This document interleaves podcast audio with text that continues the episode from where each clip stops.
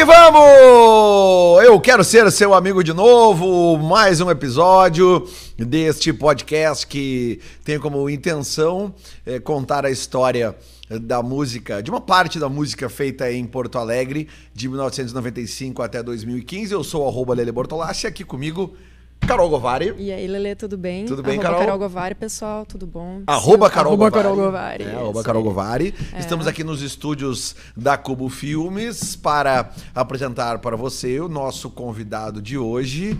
Cara, é, é fundador de uma banda é, é, essencial para a história do rock gaúcho e que Pra quem já acompanhou os episódios anteriores, né?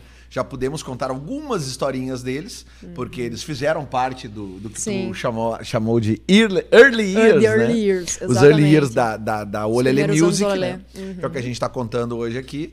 Então, eu gostaria de anunciar para vocês já de início, e ele vai se direcionar aquela câmera ali, James Andrew da Tequila Baby. Seja bem-vindo. E obrigada pela Prazer presença. estar aqui.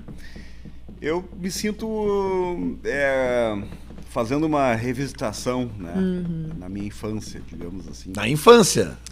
Sim, se passou 27 anos de Tequila Baby, né? Há 27 anos atrás era foi tudo tão diferente nas nossas vidas, assim, e quando a Carol me mandou, foi tudo, né, a Lele que me mandou o link, ó, James, é assim que tá rolando, dá uma sacada. Eu comecei a assistir, foi agora final de semana, né? Comecei a olhar e curti, assim, né? A gente até andou de carro, eu e a Luana, assim, olhando, assim, né?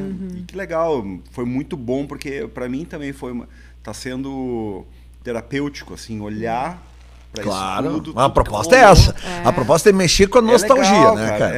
é. Nostalgia. É, Pra quem vê, pra quem ouve, né?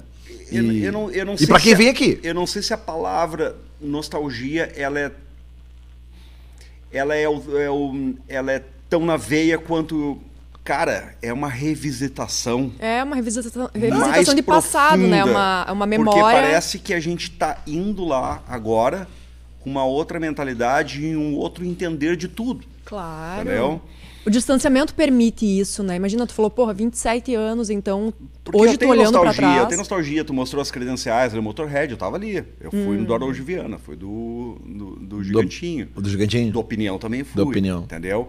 Eh, eu fui nos Ramones, entendeu? Eu, eu vi ali a latinha desse si, eu tava lá na gravação do, ah, do live River Plate. River Plate, eu tava lá na primeira noite. Isso me traz nostalgia, porque eu tô indo lá com um copo de cerveja na mão, curtir. Agora, quando é algo que faz parte da tua formação óssea, como foi o rock gaúcho dos anos 90, foi pra mim, no caso, é demais, porque foi uma descoberta como cara, descoberta como músico, descoberta como uma atividade remunerada. Foi uma profissão, eu disse tchau para meus amigos que estavam no escritório e eu vou montar uma banda. Como assim, sabe? Eu vou viver da Calma lá, música. calma lá, calma lá. Só, só antes de situar aqui algumas coisas importantes sempre no início de um episódio, tá? Nós temos aqui eh, apoiadores que a gente tem que citar. É, Eu, né? já, eu já ia, eu tava pronta pra, te, pra chamar a tua atenção sobre isso. Fica tranquilo, é. né? Que eu gosto quando o convidado já vem pronto pra falar, porque é aí, aí que vai render. Tá? Mas aqui, ó, Dado Beer, nossos parceiros, né, que estão, que no- nos dão aqui um, um, um, um, um líquidozinho pra molhar a palavra, soltar é, pra- mais pra a molhar a palavra. palavra, né? A Montecchio Pizzaria, que nos abastece antes da gente consumir as Dado Beer, né? Viemos Né, Carol? alimentado, é uma maravilha. É, você que está me vendo agora, né? Você que está ouvindo, não, mas você que está me vendo, você vai estar, ve- está vendo que eu estou é, de cachecol, o James está de jaqueta de couro, né? Estamos hoje aqui em Porto Alegre, num, num frio de 7 graus, Puta, gravando 7 esse graus. episódio. Hoje é dia 31 de maio de 2022. Né? Sei lá quando é que você tá, vai estar 10 vendo esse episódio. Né? E importante manhã, também, importante também, né, Carol? Além da Dado Beer e da Monteca, a gente citar que tem uma parceria nova chegando. Ah. E aí eu passo a bola pra ti. É, não, quem assistiu o episódio com o Fred, os episódios anteriores com o Fred, viu que o Fred trouxe uma camiseta da comunidade muito a fuder, né? Muito. Aquela camiseta muito massa. E eu, eu fiquei já assim, né, meio assanhada. A gente morde A convidados aqui também. morde, Bah, dá uma é. olhada aí pra mim. Bah, né? E ele falou, ah, produto oficial. E eu, hum, acho que eu vou, fiquei meio assanhada por essas camisetas. Eu vou querer uma camiseta. E a produto oficial entrou com a gente nessa.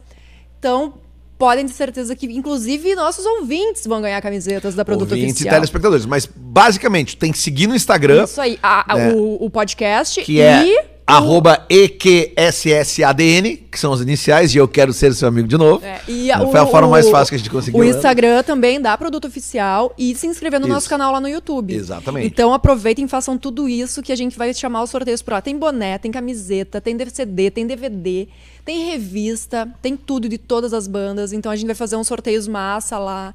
Então acompanhe nas redes que a gente Vem com a anuncia. gente. Vem com a gente que a gente anuncia lá. James Andrew, Tequila Baby. Certo. Como começou a Tequila Baby na tua vida? Ah, Ou como começou a Tequila Baby? Na tua vida, é, né, é- Peraí, faltou apresentar um convidado hoje. ou uma convidada? Uma convidada? Ah. Como assim? Que, gente, que falta de Jujuba tá com educação. É verdade. Ora, Jujuba, seja bem-vinda. Essa é a filhota. Eu, Ela- Será que eu posso trazer o Tuts pra gravar? Claro. Ela O veio Tuts- de o Tuts foi- de couro. Olha ali, ó. Olha ali, E ó. camiseta dos Stones, né? Ó. Com Ah, Elegância, né, maravilhosa. Bem vestido, né, Só que ela acordou Ah. cedo, ela teve creche, hoje agora tá com sono. Ah, ela, normal. Putz, ela, passou, ela passou o dia na creche, ela tá Ah, exausta. se entrega, se entrega. Ela tá exausta. Em 93, por aí, a gente vivia um. Cara, uma, uma outra vida em- no que diz respeito a todo jeito de entendimento, como começa relações profissionais, musicais, no caso, como tu encontra novos amigos e tudo mais. Mas vamos lá. Em algum domingo de 1993, no Oswaldo Aranha, uma tarde ensolarada, tá? inverno, tá? Era inverno, era frio, era coisa de jaqueta e tudo. Na frente do bar Luar Luar, eu tô conversando com uns amigos meus, tá? Não, porque tu tem que ver, cara. Ah, foi foda, cara. Os Ramones tocaram dia 4 de maio de 91 no Gigantinho. Gigantinho. Eu, Eu tinha fui nesse vendido, show. eu tinha vendido todos os meus LPs dos Beatles para comprar o ingresso e vim de Santa Maria para Porto Alegre. Eu sou natural de Porto Alegre, mas em 91, de noven no 89, 90, 91, morei por três anos em Santa Maria, que meu pai foi transferido para lá. Eu era um molecão de 14, 15 anos de idade, fui junto. Beleza. Ali pelos 17 eu já tô em Porto Alegre de volta, né? Eh, e tá eu uns amigos conversando que os Ramones, aí, "Vai, o show foi foda, não sei o quê. Cara, duas horas de show e era um antes, outro aí fora e tocava assim tudo. E a gente veio mais cedo, a gente ficou escondido dentro de cantinho, a gente viu a passagem de som deles. Todas aquelas coisas da mística, Jovens, da, certo, da áurea do rock and óbvio. roll, né? Cara, e eu tô conversando com meus amigos e assim a calçada do Oswaldo Aranha lotava, né, Lelê? As Sim. calçadas É, ficavam eu lotadas. falar, eu não cheguei a ver isso, né? Mas fala. O reduto rock, maior- um dos maiores redutos rock do Brasil que se teve foi a Oswaldo Aranha. Que é, ela, é- ela era é, o complexo Oswaldo Aranha Rock and Roll era Bar do Lola, que era tipo a coisa mais punk rock que podia existir na América do Sul. O Bar João, que era a coisa mais clássica que podia existir no, no Brasil. De boteco, no caso, assim, tipo, É, era um estilo mais boteco. boteco. Mas a lanchera, a lanchera vem depois. A- o Lola, tá? Ele tinha churrasco de meio-dia. Sério. É, que eh, pra situar quem, quem não conhece, É, assim, é. é, numa quadra tinha o Lola, né? eh, depois na, na esquina tinha o Bar Ocidente. O Ocidente. que Né? tá Aí mais, hoje. mais, mais em direção, pela mesma quadra, tinha o João, a lancheria do parque, tem O até Baltimore. hoje, e os Ah, cinemas, cinema né? Baltimore. Os Cinema cinemas de Baltimore, porque Baltimore. toda a efervescência daqueles shows que tinham ali no Scaler e no Luar Luar, que eram do Isso. outro lado da rua, já dentro do Parque da Redenção, Uhum. ainda tinha entre esses bares os cinemas, porque eram Sim. quatro cinemas É, juntos. o Baltimore. Baltimore 1, 2, 3 e Na 4. frente do escaler do Luar Luar, ficava o fumódromo. E, a- e uma das coisas mais foda que tinha era o Zé do Passa- Passaporte, que era onde tu comia o cachorro quente. Por quê? Quando tu tem 17 anos de idade, em 93, por aí, no, é, 17 anos, o Lola te abriga. O Ocidente, depois que pra nós já era uma casa de galera mais velha, porque tocou as bandas mais velhas, tá entendendo? Sim. Tem 17 anos de Sim. idade. Os caras do Cascaveletes tocaram lá, eles são Uhum. mais velhos que nós. A gente amava a banda, tudo, ama essas Uhum. bandas todas tocavam, mas pra nós era uma era um local de, de galera mais velha. Sim. O nosso encontro da molecada que usou camiseta do Nirvana escrito de pincel atômico, porque não existia pra vender, ou do Ramones, Hum, Sério? Ramones, escrevia nas roupas, porque não tinha camiseta pra vender. Depois teve na cultura dos hippies da, lá da Praça Alfândega que faziam Hum. as camisetas, mas ali não tinha muito. a lancheira do parque era mais galera que estava na universidade, que vinha da PUC, dos colégios noturnos ali, do Anne Frank, tudo pra ali. A gente era molecadinha, velho. Sim. A gente foi pra rua com um panfletinho pra convido pra montar banda, entendeu? Tinha isso. Se você gosta de Ramones, Buzzcocks, Sex Pistols, Toy Dolls, Replicantes, é, eu moro no endereço tal, entendeu? Porque a gente não tinha celular, a gente não tinha e-mail.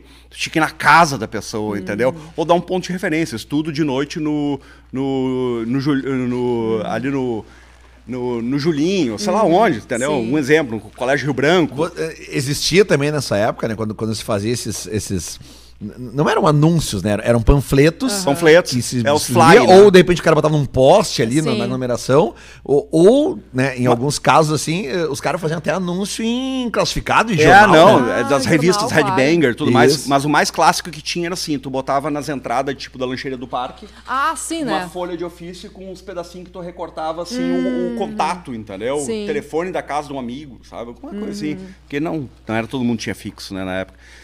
Até que- Procura-se vocalista. Isso aí, é, é, Mas tem que gostar de tal tal banda, senão não entra. E daí vocês, e daí vocês começaram, como é que tu começou Não, eu tô te deixando? falando antes de É Tequila bem Baby, é. antes isso aí. Aí eu Tu já conversando- tocava guitarra aí? Já, já tocava. Aí Eu tô falando com esses amigos, mas eu fazia parte de um mundo.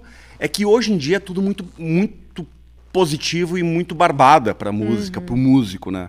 Hoje a galera reclama muito de barriga cheia.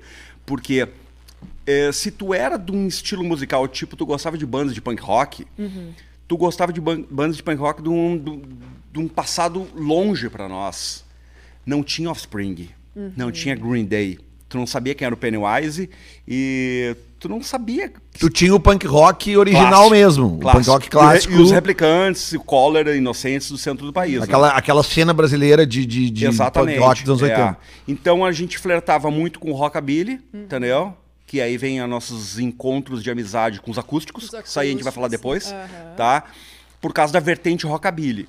Ah, e as, as bandas que a gente amava. A Tequila surge de uma junção muito legal, mas que ela vem muito do rock gaúcho, sabe?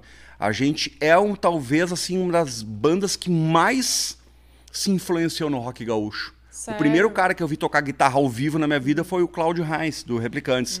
E pra mim ele sempre foi um ídolo, ele é hoje em dia, sabe? Eu tinha eles como ah, é assim que tu segura uma guitarra. entendeu? Eu devia ter uns 11, 12 anos de idade, entendeu? Eu descobri através dos replicantes que eu podia abdicar do ovo de Páscoa e pedir um disco dos replicantes de, de Páscoa, entendeu? Porque isso foi em 86, 84, 5, por aí, entendeu? Então, é, eu peguei essa geração que ela foi muito legal, assim, ela foi foi tudo muito natural na nossa vida. Aí volta lá para os Valdaranha. No inverno, conversando aqui assim, não sei o que, o show do Ramones. E eu escuto do lado um falando com a voz assim, sabe? Com a voz rouca. E não sei o que. Não, porque eu fui no show do Ramones também, não sei o que. Sabe, a gente se falando. Fiquei 27 anos tocando com esse cara, o Duda.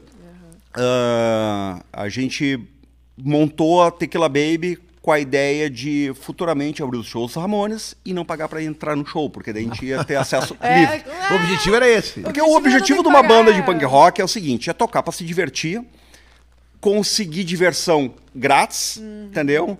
E ter uma banda pra tocar com as bandas que tu gosta e não pagar pra ver eles, entendeu? Porque os caras são tudo duro, né, velho? Se é uma coisa que diferencia muito a Tequila Baby pras bandas que a gente se tornou depois irmãos de bandas, assim como os acústicos, a comunidade. Eu não conheço todos os outros muito bem, sabe, assim, da vida pessoal, mas tipo, os guris estudaram em colégio particular, mais. A gente veio, cara, periferia da Zona Norte de Porto Alegre, entendeu? Eu pegava o ônibus e descia por trás, correndo, porque não tinha grana para ensaiar já, com a guitarra. Uma vez caí guitarra, caiu um amplificador pro lado, carregava um amplificadorzinho pequeno. Então a gente, hoje eu vejo a diferença tá? Que lá no futuro a gente se encontra no palco profissional, todo mundo muito massa, a gente tem uma relação de amizade com essas bandas, assim, eu tenho o maior carinho do mundo, eu me senti é, apadrinhando os acústicos quando eu incomodava o Rafa para eles cantarem em português, porque a tequila já estava acontecendo por estar com refrões em português. E eles eram a banda mais foda que tinha aqui, cantando em inglês no rockabilly que nos levava aos shows. Eu assisti inúmeros shows do- dos acústicos quando eles estavam com aquela a vertente rockabilly muito foda. E eu fui um dos caras que mais botou pilha neles. Cara, vocês têm que fazer o autoral e cantar em português, em português, que daí vai ter aquela, aquela coisa que a gente estava sentindo com as nossas músicas, baladas sangrentas. É, aliás, se você quer, quer saber essa história dos acústicos valvulados, quando é que eles viraram do inglês rockabilly para o português rock and roll brasileiro mesmo, rock nacional, assista os episódios anteriores, Volta que num no deles... 13 e no tem- 4. é, tem dois episódios com o Rafa, né? É, tem dois episódios É. 13 e o 4 ali, tem que tá, isso tá. Tá tudo contadinho Mas ali. essa informação aí, A que primeira foi o James é a- botou pilha. Rafa cara, ela falou, como assim? Talvez outras pessoas, tá? Sim. Não é mérito meu, mas eu encomendei. Aham. O mérito meu foi pegar um dia a gravação do concertos que teve Concertos lá. Ibiza. De Martini fazia, né? Felipe de Martins, É, lá no fazia Ibiza, na isso. Praia de Atlântida. Atlântida. A Tequila foi tocar. Os acústicos tocaram três ou quatro músicas já em português. Todo mundo parado. Todo mundo curtia as, né, as clássicas do primeiro disco em inglês, ok? Eu peguei uma fita de gravação que foi gravado do PA, levei pro nosso. A gente já tava na Antídoto, já tinha lançado o Tequila Baby, esse, e levei pro, pro estu, pro, pra gravadora, pro Raul Albornoz, e mostrei a gravação deles cantando em português. O que, que aconteceu? Eles foram contratados pela nossa gravadora, Antídoto, e lançaram o, o disco que foi o o, disco da virada que a Aquele, gente falou. aquele. É, Também no episódio que eu a grande virada dos acústicos, entendeu? Então, assim, é, como eu tava falando, apesar da gente vir de.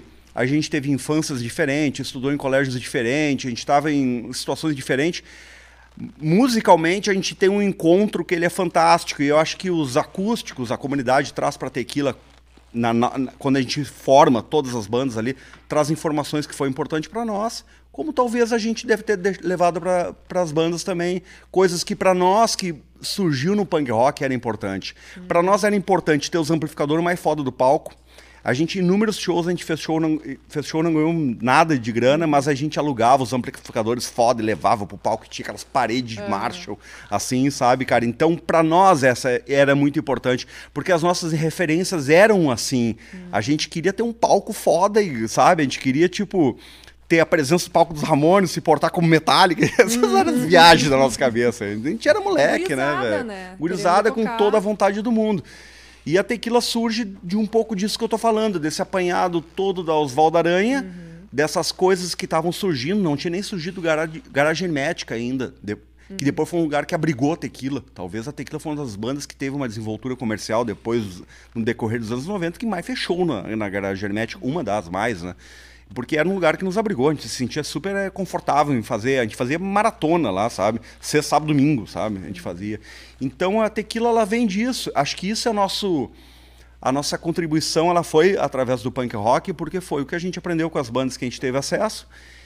E depois essa fusão que acontece com as outras bandas, porque foi tudo aconteceu meio, te- meio que junto, né? Sim. Tava a- a Ultraman acontecendo, a Tequila acontecendo, os acústicos, a comunidade era Vocês muito tudo ensaiando lá no Bafo.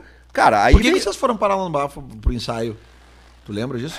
a nossa amizade com os acústicos era um troço foda, assim, tipo, a gente tava sempre junto, a gente era as galera que tava junto, a gente vivia nas as festas que teve no Bafo de Bira, né? A gente Contamos no episódio É, Ah, a gente foi em todas, eu acho. né? A episódio, gente foi em todas. eu comp- sabe? E a Tequila não tinha de guardar o equipamento. Então a gente estava saindo do primeiro disco, Tequila Baby, indo pro Sangue de Pólvora. Esse disco aqui foi todo é, ensaiado. Esse disco, no caso, só pra comentar, pra quem tá. é que tem, tem galera que só nos ouve, né? Então é o Sangue de Pólvora Sangue que de tá Pólvora falando. de 99. 9, 99. É. A gente faz o primeiro em 96, 97, 98, 99. Esses três anos aí que a gente ficou é, amadurecendo e a gente chega nesse disco aqui, ele foi todo ensaiado e feito as músicas, tudo no Bafo de Bira. Tudo. A gente. Tá, já no segundo disco. Vamos, vamos pra esse aqui então. Volta, Primeiro disco. Volta um pouquinho. Como é que vocês chegaram desde essa formação da banda ali, da situação de, de, de Oswaldo Aranha, de cena né, efervescência em Porto Alegre ali na. Eu não vou te perguntar por que que é o uma- nome da banda, tá? Ah, Fica tranquilo. pergunta. Não, eu acho que foi ali. Eu chamaria de uma grande explosão cultural, sabe? Isso, isso. Porque eu assisti um dos outros episódios, eu fiquei com aquela vontade de falar também, né? Claro, É. É uma tática que a gente É. usa. Isso. Olha como é que é, Não, vê aí. olha só, o Lelê é muito boa essa tática. Não, mandou, mandou o link. É legal, Vê legal. aí como é que a gente tá Vê fazendo. que gente Eu tá acho que fazendo. foi uma grande explosão cultural, cara. Eu acho que o mundo estava vivendo uma revolução musical através do Nirvana. Cai os grandes palcos. Guns e Michael Jackson já não é. Começa a virar cafona isso. Tu não precisa mais de tudo aquilo para ter um show foda. Tá- dá pra ter três brother tocando no palco ali do Hollywood Rock que vai ser uma merda, mas vai ser uma merda muito legal, sabe? Vai ser divertido, sabe?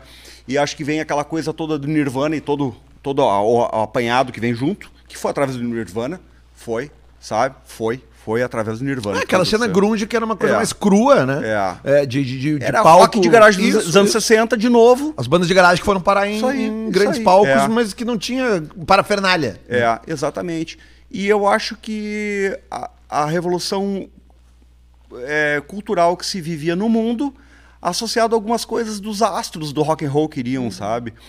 Ah, eu que fui um cara que nunca foi convidado para montar banda, eu sempre convidei para montar banda porque na minha época todo mundo tinha que tocar Iron Maiden, Led Zeppelin, Starry with Heaven inteira.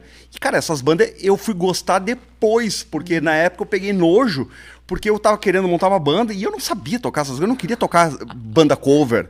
Porque a Tequila enfre- enfrentou, assim como as bandas que a gente citou aqui já, a gente foi talvez a grande resistência anti-banda cover. Hoje a gente é tudo amigo dos caras e a gente tem um carinho por eles. Mas na época, é uma verdade, a gente detestava, é, a gente achava brega essas bandas cover, entendeu? Era brega, eles tocavam Michael Jackson, tá louco, cara, tenho 17 anos de idade, eu tô ouvindo Smell, Smell Like Spirit, eu não quero saber do Michael Jackson. Lógico que depois no entendimento cultural musical, a gente absorve, mas eu tô falando da expressão remetendo ao dia lá, Na me época, compreenda isso. né, cara? Sim. A rebeldia. Exatamente, cara, sabe? Eu não vou mentir e fazer de conta que com 17 anos de idade Não. a gente tinha uma maturidade pra lidar com tudo. Não, a gente queria fazer o nosso rock and roll. E queria ter aquela postura rock and roll também. Exatamente, cara. punk rock. Exatamente, porque era assim que eram os nossos ideais. A gente não fazia acústico, a gente, sabe, tava cagando andando por pegar um violão e sair tocando uma rádio, sabe? A gente achava isso bizonho, sabe? Que a gente queria tocar guitarra. tá? Versão, a versão acústica da música mais famosa. Depois é, a maturidade depois, vem e ela te conforta, né? Sim. Em muitas coisas. Mas em termos de Tequila Baby.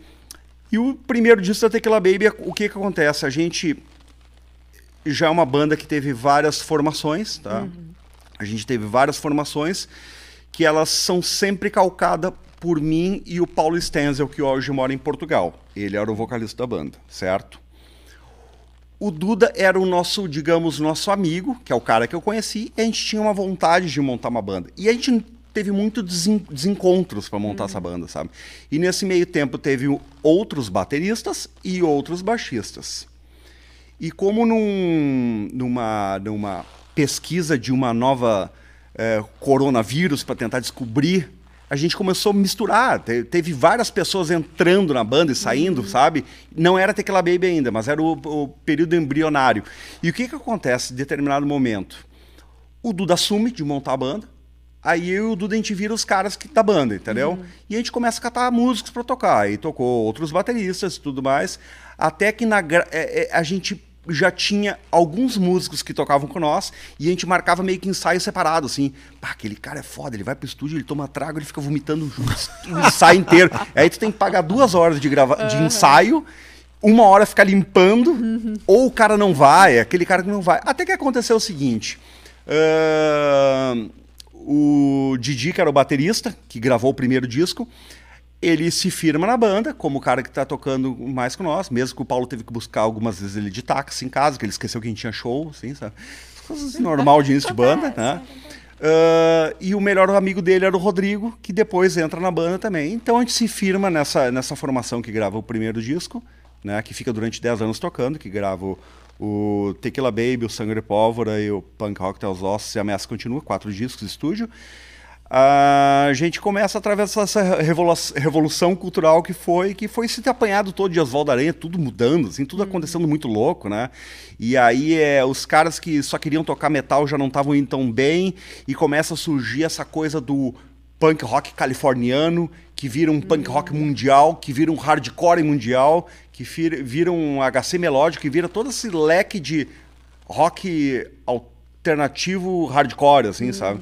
Muito pelas bandas gringas da Califórnia. É, né? tem aquela explosão do Green Day ali, 94, né? Foi muito foda. Que dali, 94, é, que daí é. trouxe com a MTV, como ele disse, é, é- é- é aquele estouro desse punk rock californiano, que tinha o Offspring também, que, que vinha do Rancid mercado. também. O, Rancid o. Rancid. Rancid. É, mas é que o Green Day realmente foi uma coisa que na época, né, boom, né? tinha, tu tinha aquela coisa, aquela coisa, digamos assim, camisa xadrez, eh, punk rock, camisa Uhum. Sim, xadrez sim, sim. do Nirvana, É. né?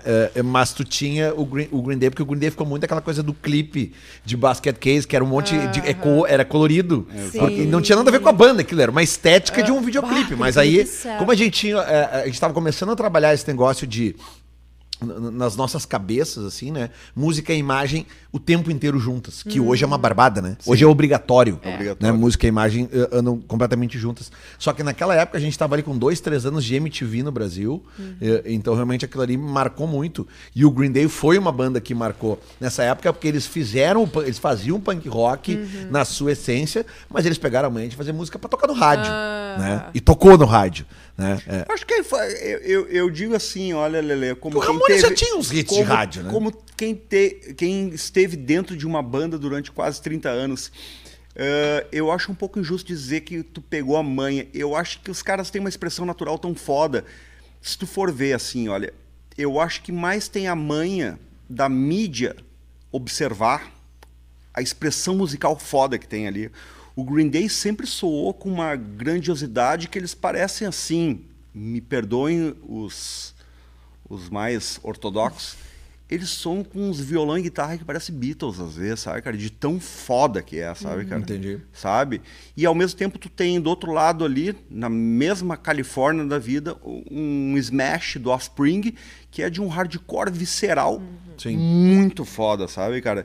E eu acho que assim, olha, é uma expressão natural que a gente fica tentando achar por que, que hoje não surge bandas, não sei o quê. Cara, acho que talvez vai acontecer em um determina- determinado momento de acontecer mais expressões culturais. Mas na música, eu acho que a gente viveu muito, ela, por causa da idade, pega um pouco depois, a revolução musical, Ah, de claro. fato. Ah, Uma sim, revolução claro. musical. E não é da boca pra fora, isso é uma revolução musical. Talvez aconteceu só nos anos 60 tão forte. Sim, Os claro. 70 Depois já é até meio... 90, aham. O- Os 60 acontece uma revolução, né? Ali no, Uhum. no final de 50 para os 60, né? Aquela coisa Bud Rowley, uh, Little Richard, Chuck Berry, depois os Beatles, com Elvis junto, né? Sim. E todos os outros, Ed Cochran e tudo mais, me perdoem, não me lembrar Uhum. de todos agora para dizer, acontece nos anos 60, né? E aí depois isso vai meio que se esvaziando e vem mais uma força, de, mas é- que já é disso, que é os 70, né? Que as bandas de hard rock, as bandas... É, o progressivo, Progressivo e tudo mais. Nos anos 80 dá meio que uma embaralhada de tudo de novo, né? Vem muito mainstream, que é quase mais o mesmo, que é o Queen tocando e depois o Guns tocando. A mesma, o mesmo É, estádio porque daí vem lotado. aquela coisa de, de, de, de mainstream, Two, né? ah, ah, o Queen, sabe? Que já, eh, já vinha dos 70, mas tinha, é que tem toda aquela explosão da música mundial nos anos 80 também, né? Me ajuda É, a de- explicar, a fazer a pessoa entender como é, como é que vai ter algo novo em surgir quando tu já tem Guns e Michael Jackson e Queen, entendeu? Não tem nada pra surgir de novo. Aí, cara, surge o seguinte, cara. Surge a expressão musical, a cultural, que é a MTV. A MTV abrindo uma sucursal, assim que se fala? Não, é- em é- cada a lugar do planeta, uma vez por dia. Aqui é, é, Porque no mesmo ano que a MTV chegou no Brasil, o grunge explode. Sim. Então, tipo assim, aí que tá. O É, clipe quem, de quem é que Smell Like o era- Michael Jackson é, é o Nirvana. O Isso que é- clipe que é de Smell louco. Like era tipo uma chamada de, de, de um teaser pra tipo o mundo vai mudar. É, alguma coisa Ah, que tá é acontecendo. verdade, eu tinha esque- Alguma coisa está acontecendo aqui. O Então, aquilo que também trouxe para o, o mercado, viu aquilo, Uhum. e obviamente que isso levou o rock por um bom tempo nos anos 90, porque no caso as rádios estavam abertas para as guitarras, Uhum. a MTV dava uma puta força, né? E, e, e, obviamente no caso da Tequila, a Tequila foi uma banda que. Como é que me chamou a atenção a Tequila Uhum. Baby? Puta merda. Esses caras eles fazem um som que nem os Ramones, mas eles cantam em português Aham. sabe? E era tipo assim, tu ia no show da Tequila e era tipo assim, cara, são músicas de dois minutos e meio. De- não- é muito raro. Quantas músicas de três minutos tem nesse disco aqui? Acho que deve ter uma, É? meio hippie. Uma. Não tem quanto, esse disco, música meio hippie. esse disco inteiro tem o quê? Tem 30 minutos? 30 minutos. Esse Pois é. disco, tu diz o primeiro disco da Esse aqui Tequila. é, pra quem tá Isso. nos ouvindo. É, pra quem tá O- ouvindo. o, aí. primeiro disco da Tequila, tipo assim, pô, porque quando eu conheci os guri, e, e era porque, porque eu, eu, eu vi um ensaio deles lá no, no Bafo de Bira, na época eu, eu, eu já morava Tu lá ainda no mo- era a época que tu morava lá. Sim, eu já morava lá. E eles ensaiavam ali e, e tinha o aquáriozinho do, do estúdio, que era a salinha lá de baixo que o Rafael contou, que tinha um tá, sofá lá sim, onde, sim, onde sim. morava lá Aham. a, a, a Índia, Sim, lembra? Que ele sim. falou. E, e, e aí, e, e aí acontece o seguinte, daí nós ficava olhando assim, cara, e era uma loucura, porque os guris eram, one, two, three, four. É, e existia uma demência de tipo o volume que a gente ensaiava. É, era Mas Ah, sim. a tá gente tudo- seguia uma cartilha do rock pesado, Sim. assim, ao extremo, né? Claro, e eu tinha aquela coisa de ter ido no Gigantinho ver o Nirvana, o, O Ramones. o Ramones em 90, e- 93. 91, 91, 91, 91. É, a primeira vez 91. Aí depois 93 foi aquela vez 94 com com 94 Sepultura e com o. Sepultura e o Raimundos, que a gente falou no outro episódio aqui também. Bah. Mas tipo aquele show do Ramones em 91 no Gigantinho, é, aquele show ele é, ele é muito emblemático pra Ele, minha geração. ele é assim. bizarro, porque as pessoas não sabiam como se portar num show Isso, daquele. isso. Era surreal tu ter, assim, o Ramones em Porto Alegre, porque a, a gente já ouvia, claro, a Ipanema tocava o Ramones, né? Só que a Ipanema tocava aquelas bandas da explosão do punk rock, o The Clash, os Sex Pistols, isso aí tudo tocava na Ipanema, só que essas bandas já tinham acabado. Sim. Nenhuma era viva. Já tinha acabado. Nenhuma banda fazer show É, a banda que existia ainda e que era tava firme ali, porque, tipo, pô, tu ia nas, nas baladas, essas baladas que tocavam esses rock mainstream dos anos 80, tu ia numa balada na noite, ali no início dos anos 80, meio dos anos 80, final dos anos 80, tu ouvia os clássicos das pistas de dança, o David Bowie, o, o sim. The Cure, o Talking Heads, cara, sei lá, 200 mil bandas. Só que tu também tocava o Ramones, sabe? Tocava o, o, o I Wanna Be Sedat, sabe? É. Essas coisas assim, o Surfing Bird tocava. Pet? Sematary. É, o Pet... Não, o Pet Sematary foi de- até depois, foi 89, Depois, né? é, Mas eu, 89. eu digo assim, Ah, antes. tocavam aquelas Aham, coisas, é. tocavam no meio, assim, sabe? É, Era aquelas coisas, porque tinha essas bandas assim do, que- do chamado pós-punk, Sim. né? Elas eram misturadas com as bandas punks na pista de dança. É tipo, acabou o 80. jogo, os Ramones continuaram jogando. É, isso aí, Ah, Foi tipo aí. isso, assim. Eles Sim. ficaram. E aí eles flertaram com, com, com coisas dos anos 80 que foi foda, pra, acho que pra todo mundo, Uhum. pros Stones e pros Ramones. E depois eles se encontram muito ali adiante quando, tipo, eh, Kurt Cobain. Eh, o Ed Vedder, todo mundo começa a falar dos Ramones com tipo assim, cara, esses caras foram os caras que nos ensinaram a coisa mais fantástica, que talvez foi a coisa que a Tequila mais fez e coisa que eu mais me orgulho. Eh, fazendo um paralelo dos Ramones. A cada cidade que a gente ia tocar no interior, a gente tinha a impressão que quando a gente voltava tinha 10 bandas a mais, sabe? Sim. Porque eles viam Plantava em nós, sementinha. eles viam em nós o quanto é aceitável montar uma banda, aquilo que na minha geração foram cruel comigo. Eu tinha que saber tocar Story to Heavy, Sim. a do Pink Floyd, eu não sei o que, pra estar numa banda, porque daí eu toco bem. E não tinha uma licença de eu poder criar as músicas que eu queria. Eu queria fazer uma música sexo, algema, cinta liga. Talvez o LED não faria Que assim. foi a essência do movimento punk original. Sim. Né? O movimento punk ele, ele surge, até isso tem, tem um livrinho ali que conta bem uma parte dessa Ah, história, é? que é o Martin, Ah. por favor. Ele surge justamente por caras que não queriam fazer músicas de 15 minutos. Né? Que o rock Exatamente. progressivo tu- tomava conta do mundo naquela época, os caras, não, velho, a gente quer É tocar que, coisa de três banda, acordes. é que banda teve um, um certo momento na história que assim, ó, a banda é boa quando todos os músicos tocam muito bem. Sim. E muito bem, às vezes, significa não tocar só bem pra ter uma, digamos, um reconhecimento, porque pessoas te gostam. Não, tu toca difícil, sabe? Sabe? Tipo, tu toca muito difícil, mostrar toca que bem. toca pra caralho. Eu, pra mim, sim. isso aí tocar bem é, sei lá, pra mim, quem tocou muito melhor guitarra na vida, pra mim é Chuck Berry. Pra mim, ele é o cara mais foda, que ele ensinou todo mundo o seguinte, ó, gurizada, é assim, ó. Ah, entendeu? Inclusive pro Jimi Hendrix, que também tem seu, né, mas Claro. ele ouviu Chuck Berry. E aí tu, vocês ensaiavam no Bafo Ibira, vocês se conheceram lá, como é que foi Ah, esse mas já foi um começo? pouquinho antes, só pra concluir o que o Lelê Ah. falou ali. Como é que a gente chega nesse disco, tá? Porque aqui a gente não tava no bafo ainda. Uhum. Ah, aqui vocês ainda não estavam. Ah, tá. O que que acontece? A gente monta a formação, volta ali pra formação que vai gravar o disco. Então a gente tá bem azeitado e já fazendo shows, eu vendendo show da Tequila pra, pra gente conseguir começar uma banda, tá? Do it yourself. Totalmente, E daí, cara. Eu não conta. Eu, conta aí como é que era essa venda de shows, telefone ligando pra tudo que casa. era assim, eu ligava pros lugares que amigos tipo o Piquet, entendeu? Que já estavam mais desenvolvidos musicalmente, assim, já tinham mais profissionalmente música. Ele me passava, ah, James, esse aqui é um barzinho bem legal, tá abrindo lá, é um garajão, vai dar pra vocês tocar em Três Coroas. Eu ligava, oi, cara, tudo bom? Eu sou amigo do Piquet, eu toco, eu sou o James, eu toco no Tecla Baby. Não tem uma data pra gente tocar aí. Daí, tá, mas vocês tocam o quê? Ah, a gente toca nossas músicas. Tá, e qual é as músicas de vocês? Ah, a gente já tem umas cinco. Tira o sutiã, tira a calcinha, sexo ao gênero de Italica, balada sangrenta, e a gente fez uma versão do Mutantes. Ela é minha menina. Imagina. Tu, tu, tu, tu. Isso aconteceu muito, velho. Sério. É, eu fui injusto com Três Coroas, que o Bar Oficina foi o primeiro lugar que eu vendi um show de Porra, tequila. claro, clássico. A gente foi de ônibus de linha, tá? Linha.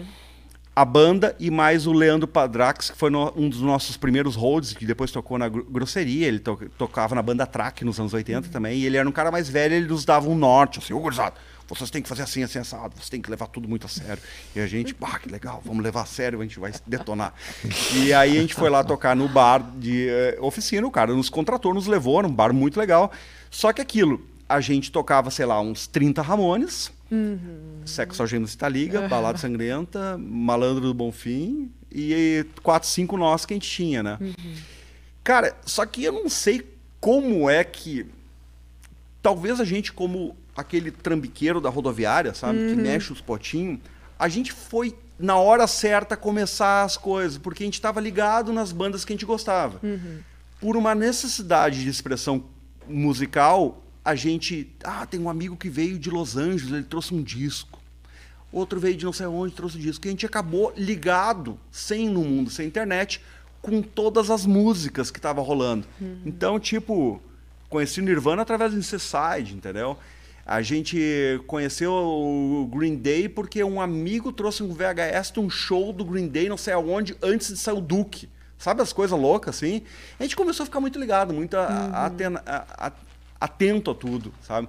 O Rodrigo sempre foi um cara que amou muito Metallica, assim. Eu conhe... a, cozinha da Tequila se forma de uma maneira muito forte porque são dois caras do metal, entendeu? Ah, claro. Era eu com essa vertente do punk rock, o Duda com o rock nacional dos anos 80, muito foda. que O Duda sempre soube todas as letras das bandas do, do- de rock gaúcho e de, na- de rock nacional, né? Sempre soube muito bem essa coisa de cantar as músicas.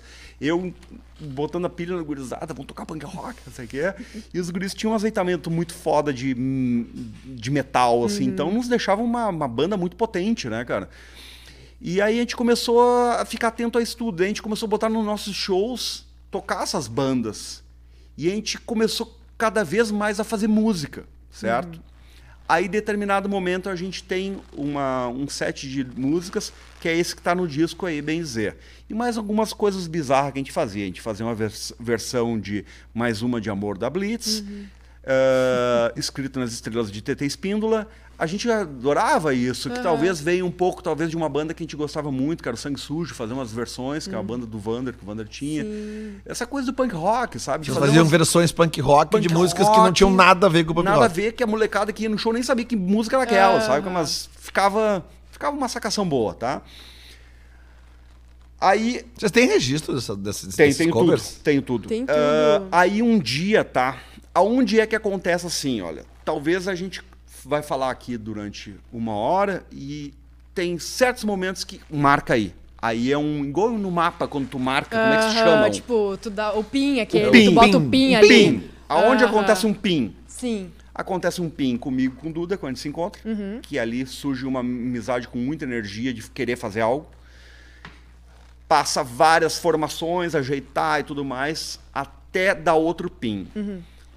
A gente grava uma, uma demo na, na, no estúdio da Isaac. Muitas bandas aqui. Tá. fora. Era um estúdio que ele estava chegando numa uma fase talvez de um ciclo, final de ciclo, e depois a, o, a City, a gravadora City, iria arrendar ou comprar, eu não sei o que foi o esquema. Eles compraram lá, né? Eles é, é, incorporaram lá no estúdio Isaac e virou estúdio A City. Depois, quando a gente grava o disco. Sim. Mas a gente gravou a demo na Isaac. Ah, com Thomas Dreyer, um jovem Promissor. promissor. Bah. Vocês vão falar deles em outros podcasts que eu quero assistir. Já falamos. Já falou. É. Certo, Thomas? Então tá. É, tem histórias sensacionais. Ele foi nosso técnico de som. Tenho, se tu olhar o encarte do, do, do Sangue de Pólvora, tá escrito Thomas Dreyer, o destruidor de PAs. Isso nos fez a gente chegar em shows e ter muito problema, porque ele era o destruidor de PA. Cara, era só uma brincadeirinha. Eles levavam tudo a sério que a gente falava. É, a gente. Vamos botar o pin esse então. Foi assim, a gente tá com uma fita gravada chamada. Chamada não, desculpa. Era uma fita cassete que a gente gravou um, em DAT. A gente alugou duas horas de estúdio, ficamos uma hora acertando os volumes, tudo. E na segunda a gente começou a gravar. A gente gravou 14 músicas em um take. Tá? A gente fazia cada uma em um take. Entendeu? Qual é a próxima música? Ah, sei lá. ah, Malandro do Bonfim. Beleza, dá o play. 4, 3, 2, 1, gravando. Começava a música, entendeu? Parou e ia pra próxima. Beleza. A gente fica amargurado, coisa de um mês, ouvindo essa música, e falando, cara, a gente é terrível, cara. A gente tem que. Cara, vamos estudar, velho. Vamos continuar trabalhando, não sei o quê. É horrível. Aí surge uma pessoa que é o grande primeiro pin da Tequila Baby. Alexandre Brasil. A gente deve a Tequila Baby esse cara. Acho que eu nunca tive é, é, condições técnicas e pessoais de chegar pra ele, ele sabe disso. A gente deve a Tequila Baby ao cabeludo Alexandre Brasil. Pause. Alexandre Brasil era aquele cara que nos episódios anteriores, com o Malenote, a gente mostrou o terceiro morador do Bafo de Bira. Ah, sério? Do convite, da daquele- festa. Do, do convite, Isso, do isso. Los, como é que era o nome? Los Três Amigos. Los Três Amigos. Sério que ele é o terceiro ali? Sim, exatamente. Olha. Alexandre Brasil, que também era radialista Aham. da Ipanema FM. Sim, eu não tava ligando a Siga. pessoa ao, a, a, a imagem. É. Ok. É, O legal de ter vivido isso tudo, deixa eu abrir só um parênteses, é. Eu começo a ficar empolgado, Vai eu vou me levantar. Ótimo, É esse é o vou levantar, objetivo. vou falar em pé agora. Esse é o objetivo. O lado italiano começa a pegar. É, cara, é hoje olhar pra trás, e o que o Lelê falou de saudosismo, Uhum. é, cara, é passar um filme na cabeça o quanto, tá? Músicos novos, quer montar uma banda e tudo mais, fica atento no. É um detalhe. Os pins. coisa. Os pins, Os né? esses- pins do rock and roll, sabe? A gente inventou um termo aqui. Usem aí mais adiante, tentem catar Vamos os pins, certo. porque é os pins do rock and roll que fazem é um detalhe. Uhum. Cara, a gente odiava o que a gente estava fazendo. Uhum. Porque as nossas referências, elas eram injustas, entendeu? E aí depois foi injusto a vida inteira, porque fã sempre cobra de ti por que, que não tava o som igual do Metallica, entendeu? ou igual do fulano de tal, ou, entendeu? Eles sempre cobram, né? Porque tu não é o, o Angus Young, entendeu? Sempre vai ter uma coisa assim, né? Que é injusto, mas é bom, é divertido. A gente é do rock and roll, a gente gosta disso. Só que tem um, um momento seguinte, que é a gente tá detestando a banda e a gente não tá aceitando o que, que tá acontecendo. Só que na verdade já tava legal. Só que a gente era moleque e. E queria soar, talvez, como, Como um aquela- cara que já tinha 30 anos uma de carreira. Uma projeção, né? Tu- tu- De maturidade. Vocês, Que- previsa- vocês precisavam de uma visão de fora também. De né? fora, de fora. A gente não tava tendo, a gente era muito fechado. Uhum. Ah, muito sim, fechado. A gente sim. era muito assim. Não, vamos fazer quando ficar, e- sabe? Quando ficar muito bom. Aham. Quando ficar muito bom, a gente. aham. Só que, cara, hoje eu vejo a- o quanto aquilo é- tinha de expressão natural, que é o que a galera não consegue fazer hoje em dia, cara. Hoje em dia tem.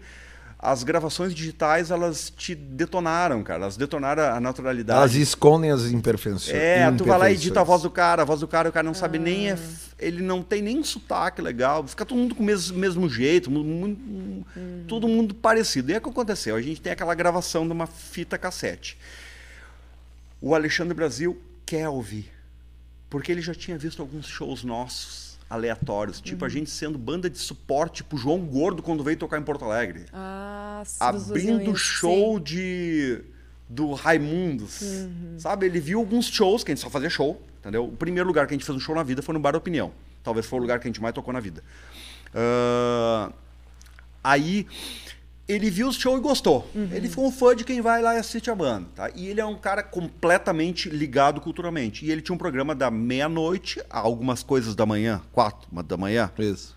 onde ele tinha um operador de áudio, que era o Viajandão, e ele apresentava o programa. O Viajandão lá do outro lado do aquário. Viajandão. A gente tá uma vez, assim, dando uma entrevista para ele às duas da manhã e o Viajandão jogando os CDs da Ipanema. E é engraçado, né? As pessoas não vão em casa, mas ele, ele dava pra ver que ele falava alguma. Isso é uma aposta, sabe? Jogava pela janela, sabe? Os discos que a rádio ganha, né? A gente achava aquilo sensacional, cara. Aquilo pra nós era alimentava nosso lado do punk rock. E o Alexandre era uma pessoa que a gente depositava muita confiança nele. Como, tipo, a gente marcou uma reunião pra ele ouvir. Ele foi na casa do Rodrigo, tava eu e o Rodrigo lá, e ele ouvindo. E, cara, a gente morrendo de vergonha, assim. Cara, e hoje eu vejo, eu me lembro da cara dele ouvindo. E, tipo assim, cara, eu descobri uma coisa muito a fuder, eu tenho que contar pra todo mundo, cara. Desde lá, nossa vida mudou. É, ele leva a música pra rádio. Eu não sei como funcionava o mecanismo Ipanema na época. Eu sei que a Kátia era a grande chefe. E é uma pessoa que a, gente, a Tequila Baby deve muitas páginas na biografia, assim como Alexandre Brasil, porque ela era a grande chefe da rádio. E a gente pode dizer o seguinte, cara, que a partir dali, tira o sutiã, tira a calcinha. Ah, sexo algema cinta liga. Vestidinho lindo que vai embora. Balada sangrenta. Brigadiana. Propaganda do OB. ah, mods punk rock. 2x2. 2x2, eu Todo esse disco aqui a gente ouvia o dia inteiro. Parecia que a gente era filho de alguém lá de dentro, sabe? Sendo que eu subi o morro descendo por trás, no, no ônibus, uma olha- vez com uma fita cassete, que essa fita cassete também virou o, o- o Malandro do Bonfim do Segunda Celei, que MTV apresenta, Electric Live, Segunda Celei, Katia Suma, aqueles monte de banda lá, deve ter esse disco, né? Eu tenho. Eu Não, eu pedaço. lembro do evento. É, foi foda, foi um dos E- primeiros... Eu E, e esse disco aí tocava total na. Eu na- que tocava na- inteiro na, na rádio. Na Ipanema. O tempo de 94 a 95, tá? Até antes de a gente gravar o disco, em 96, a gente gravou de 90, da vira, no- na virada ali de 95 para 96, tá? Ele foi lançado em 96. A gente tocava o dia inteiro na rádio, qualquer minuto. Chegava a ser, talvez, irritante. A gente, uma hora a gente olhou, cara, a gente não tá virando uma banda pop. Nossa, não para de tocar na rádio. Porque era isso. muito estranho, porque a gente a gente não monta banda pra isso, sabe? Tu não monta uma banda de punk rock com esse intuito em 90 e poucos de tocar no rádio. Tu quer bem pelo contrário, tu acha uma merda quando tá tocando na rádio, porque parece que todos os teus amigos que tu ia pra Oswaldo Aranha vão te olhar tipo, hum, tá vendidinho, é, hein? tá o que que esses- da- e, e- e a- e o que a Ipanema tocou era esta fita, A fita. a fita demo. A fita demo, depois a gente, o que que aconteceu? Não é a gravação da Isaac, A gravação da Isaac. que era uma gravação demo, não era a gravação de um CD. Não, era tudo ao vivo. Tocava na Ah, rádio. esses takes únicos. takes únicos, todo mundo ao vivo, cada um num biombo, assim, espalhado num estúdio grande, tá? É, o Duda só cantando na técnica, entendeu? O Duda e o Paulo Stenzel, que fazia parte da banda, que hoje mora em Portugal. É, os dois cantavam na banda, eram os dois vocalistas da banda, entendeu? Aí a, a gente tava tocando e era assim, o técnico de som, Thomas Dreyer, dava o gravando Ah. e a gente começava a tocar, igual nos anos 50 eles faziam. É tipo um canal, tudo gravado Um ao mesmo canal, tempo. tudo junto. Então tu tem que acertar o volume da voz, tudo. Se errar, aparece um pouquinho, entendeu? Então eu ouvi o, o solo de Tiro Tira Tira Calcinha com um errinho ali algumas centenas de milhares de vezes ao vivo na Ipanema. Uhum. E isso foi a Tequila Baby, cara. Surgiu aí com uma uma uma visão mais forte. Por isso que eu quero chegar na parte da LB produtora, Lele Bortolatti. Próximo episódio, fica É, tranquilo. Mas é, eu quero chegar aí. exato. Aqui a gente vai por episódio. É. Exatamente. Porque o que acontece? Uma banda, ela comete o maior erro do mundo, tá? Esse é um outro pin que tio James deixa pro gurizada. Quando a banda quer se produzir, velho, não faz isso não, cara. Tu vai foder tudo, cara. E o Lelê pode dizer coisas que eu não sei, que as bandas se estragam quando elas querem se autoproduzir como se eles fossem Mick Jagger e Keith Richards. Não é verdade. Salve algumas exceções, mas não é todos. A gente vai listar aqui 20 bandas e talvez uma, duas tenham desenvoltura para tal. Porque vai ter algumas coisas que vai atrapalhar. E eu vi na Tequila e hoje eu vejo o quanto a gente foi sempre melhor quando a gente foi produzido. E talvez eu arrisco a dizer, modéstia à parte, que a gente foi talvez uma das bandas de melhor ser produzido, porque a gente aceitava ideias boas muito bem. É A gente- verdade, Lelê. a gente abaixava a cabeça. Nesse disco aqui, a gente tinha o Sangue e Pólvora, a gente tinha nosso single. Não fala isso Não agora. fala, não né? fala Não conta. Não episódio. conta que essa aí, É essa aí, episódio. essa Tá, já mas- deu uma, essa o Lelê deu uma pista nos primeiros Volta- episódios. voltamos ali. aqui. No primeiro disco, Tequila Baby de 96. Ah, ele detona na, na Ipanema. Ele é um troço absurdo tocar na Ipanema. E aí o Rio Grande do Sul tem uma coisa que é muito foda, né, cara? Que a gente viveu. A gente viveu coisas felizes né, na música no- nos anos 90. A gente tinha Felusp. O que que acontece quando começa a tocar demais na, na Ipanema? A Felusp nos chama. Entendeu? Eu me lembro que eu fui num estúdio de uns. Tinha um senhor meio baixinho, cabeludo, assim, meio gordinho, gente boa, falava pouquinho e tudo mais. Ele ficou lá nos coordenando para fazer uma gravação ao vivo, eu não sabia quem era ele. Eu era um molecão, novo, só queria tocar. Depois fiquei sabendo que aquele cara era um, um dos dinossauros da rádio do mundo, do Brasil, Mauro Borba, entendeu? Ele foi lá, ele tinha um estúdio B, que é onde ele recebia as bandas para tocar ao vivo. A Tequila fez duas vezes o estúdio B, entendeu? Uma vez dentro da, do- da- da- das dependências lá da. O da Estúdio B era um programa de rádio que a banda rádio, tocava ao vivo. Ao vivo, na Ubra. Uma vez a gente tocou na Ubra e uma vez a gente tocou no Expresso 356 em São São Leopoldo. Que já daí foi. Ele foi levado para um ambiente externo, certo? Comercial deve ter vendido. E comercial vendeu. Comercial da rádio é, vendeu. tu- Essa é a tua área, né? Também.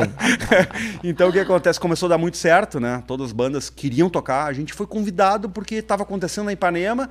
A Felusp muito atenta, começou a tocar e a gente começou a tocar muito na Felusp. Então a gente começou a fazer assim, ó, o início. é, o início, digamos, de, de business, show business da Tequila foi assim. A gente fazia os eventos da Ipanema e fazia os eventos da Felusp. Feito, a gente era a banda mais feliz do Pronto. mundo, entendeu? A gente tinha nossos Mas tra- isso já gerava alguns shows, assim, pelo menos na, aqui na, na Grande Porto Alegre, Gerava, Litoral, gerava, gerava. Dá pra se dizer que a gente virou os reis de Novo Hamburgo, São Leopoldo, até começar a ir voos mais adiante, que daí é onde tu Oh, começa a trabalhar com a então, gente. James, o que, que tem mais algum pin massa aí, um pin importante que tu acha de- tem que mencionar desse primeiro disco aí pra gente se encaminhar pra um Do próximo primeiro episódio? disco, é, eu acho que não. Acho que É, tu acha que pin histórico pin... foi Alexandre Brasil, Ipanema e, e Katia Suma, no caso, Aham. né? Assim.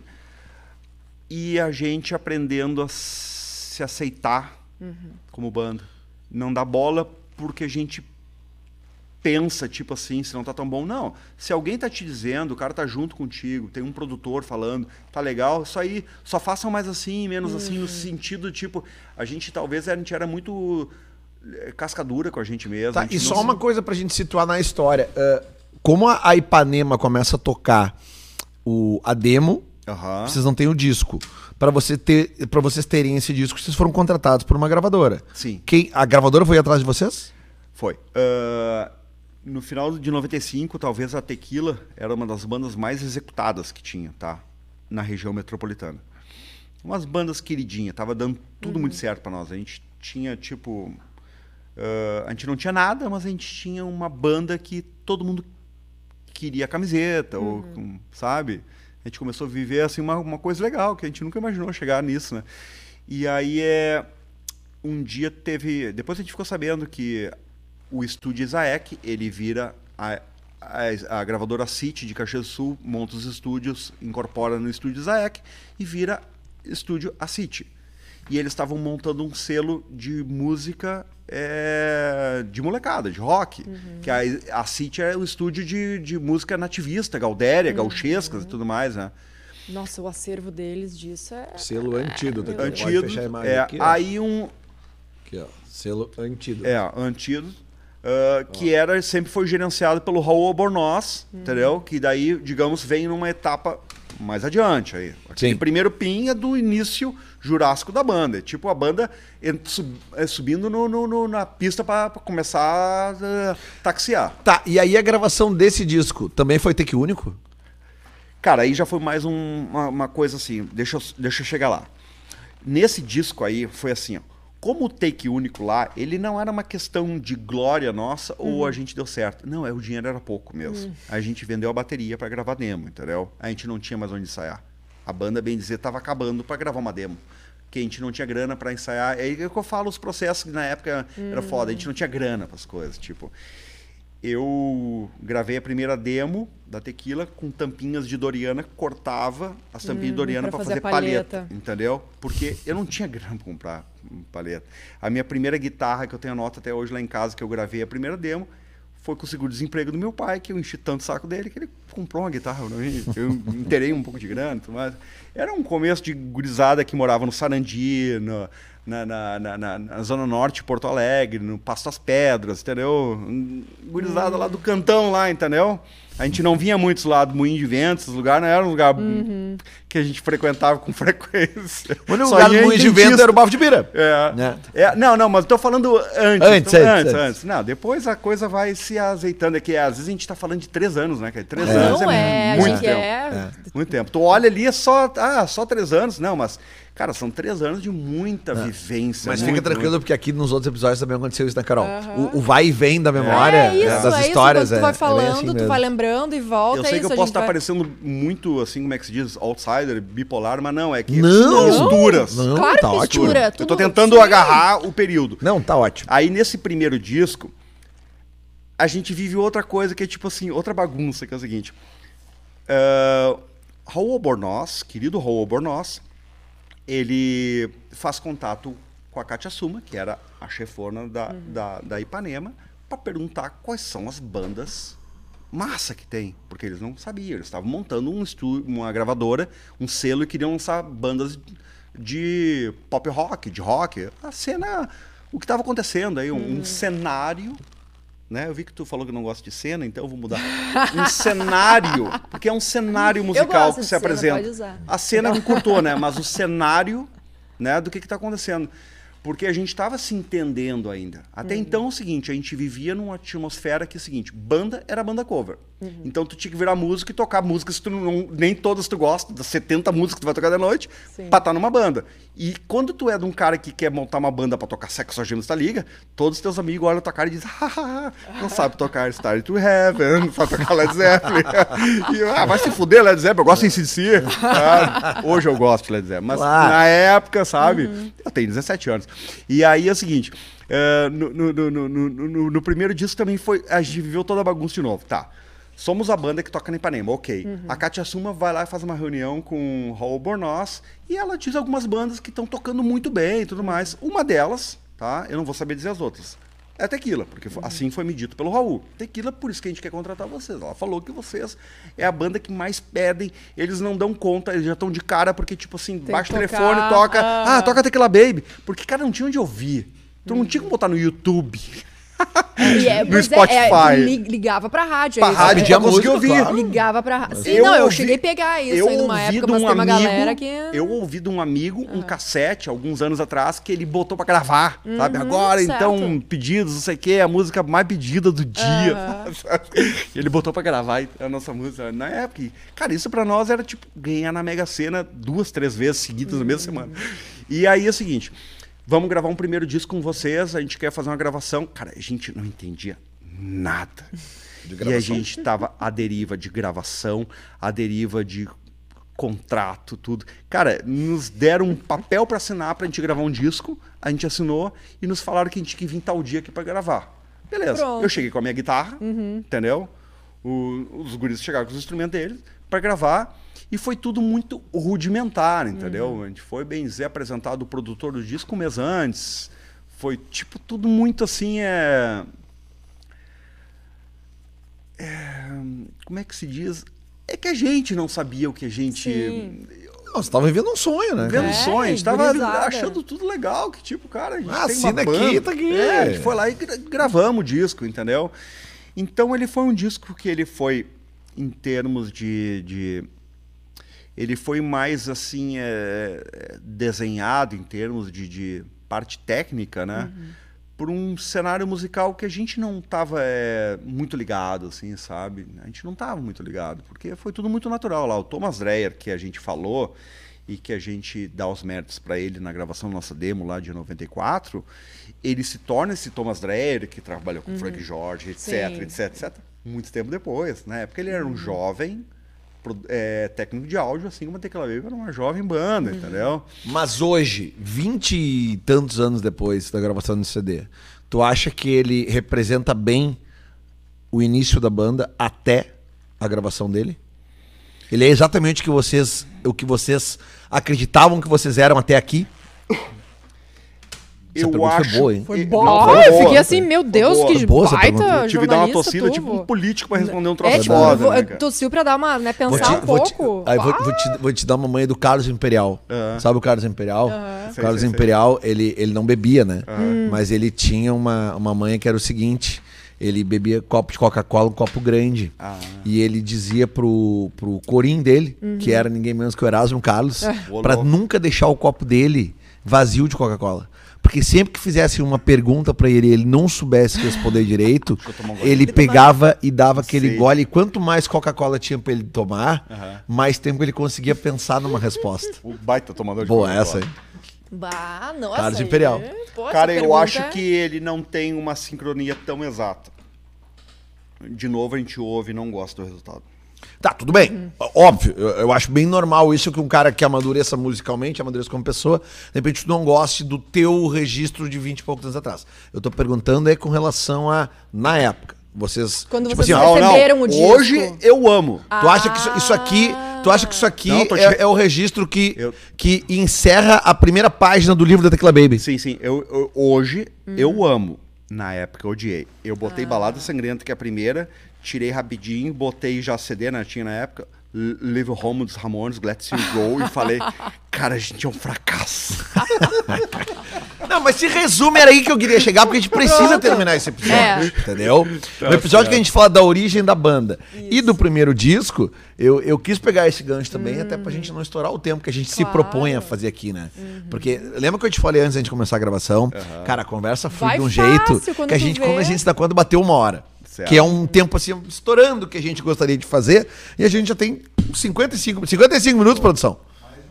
Mais uma, ó, viu só? Eu falo demais, Viu? eu devia falar não, menos. Minha mãe não fala. devia isso. Não, não, mas tudo é certo. aí. Eu que já a tenho a gente marquinha tá, errada aqui. A gente tá... Mas é isso, a releitura agora, digamos, para esgotar, enxugar o assunto, esgotar de vez.